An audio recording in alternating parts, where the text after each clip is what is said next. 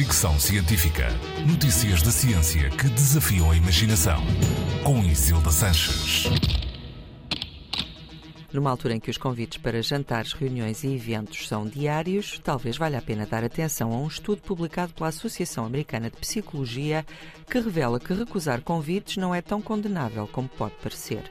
Muitas vezes aceitamos convites mais pela pressão social do que propriamente por estarmos de facto interessados em participar. Um estudo preliminar dos investigadores confirma isso mesmo. 77% dos participantes admitiu aceitar convites por temer as consequências da recusa.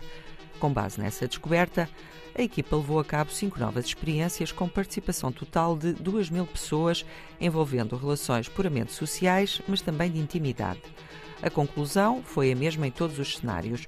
Recusar um convite não tem as ramificações negativas que pensamos. Os autores do estudo consideram que a descoberta é importante porque coloca as pessoas à vontade para recusar solicitações. Isso não vai comprometer a sua relação com quem convida, garantem. Mas convém não dizer que não a tudo, advertem também os psicólogos. Construir relações também implica passar tempo com as pessoas. Fricção Científica.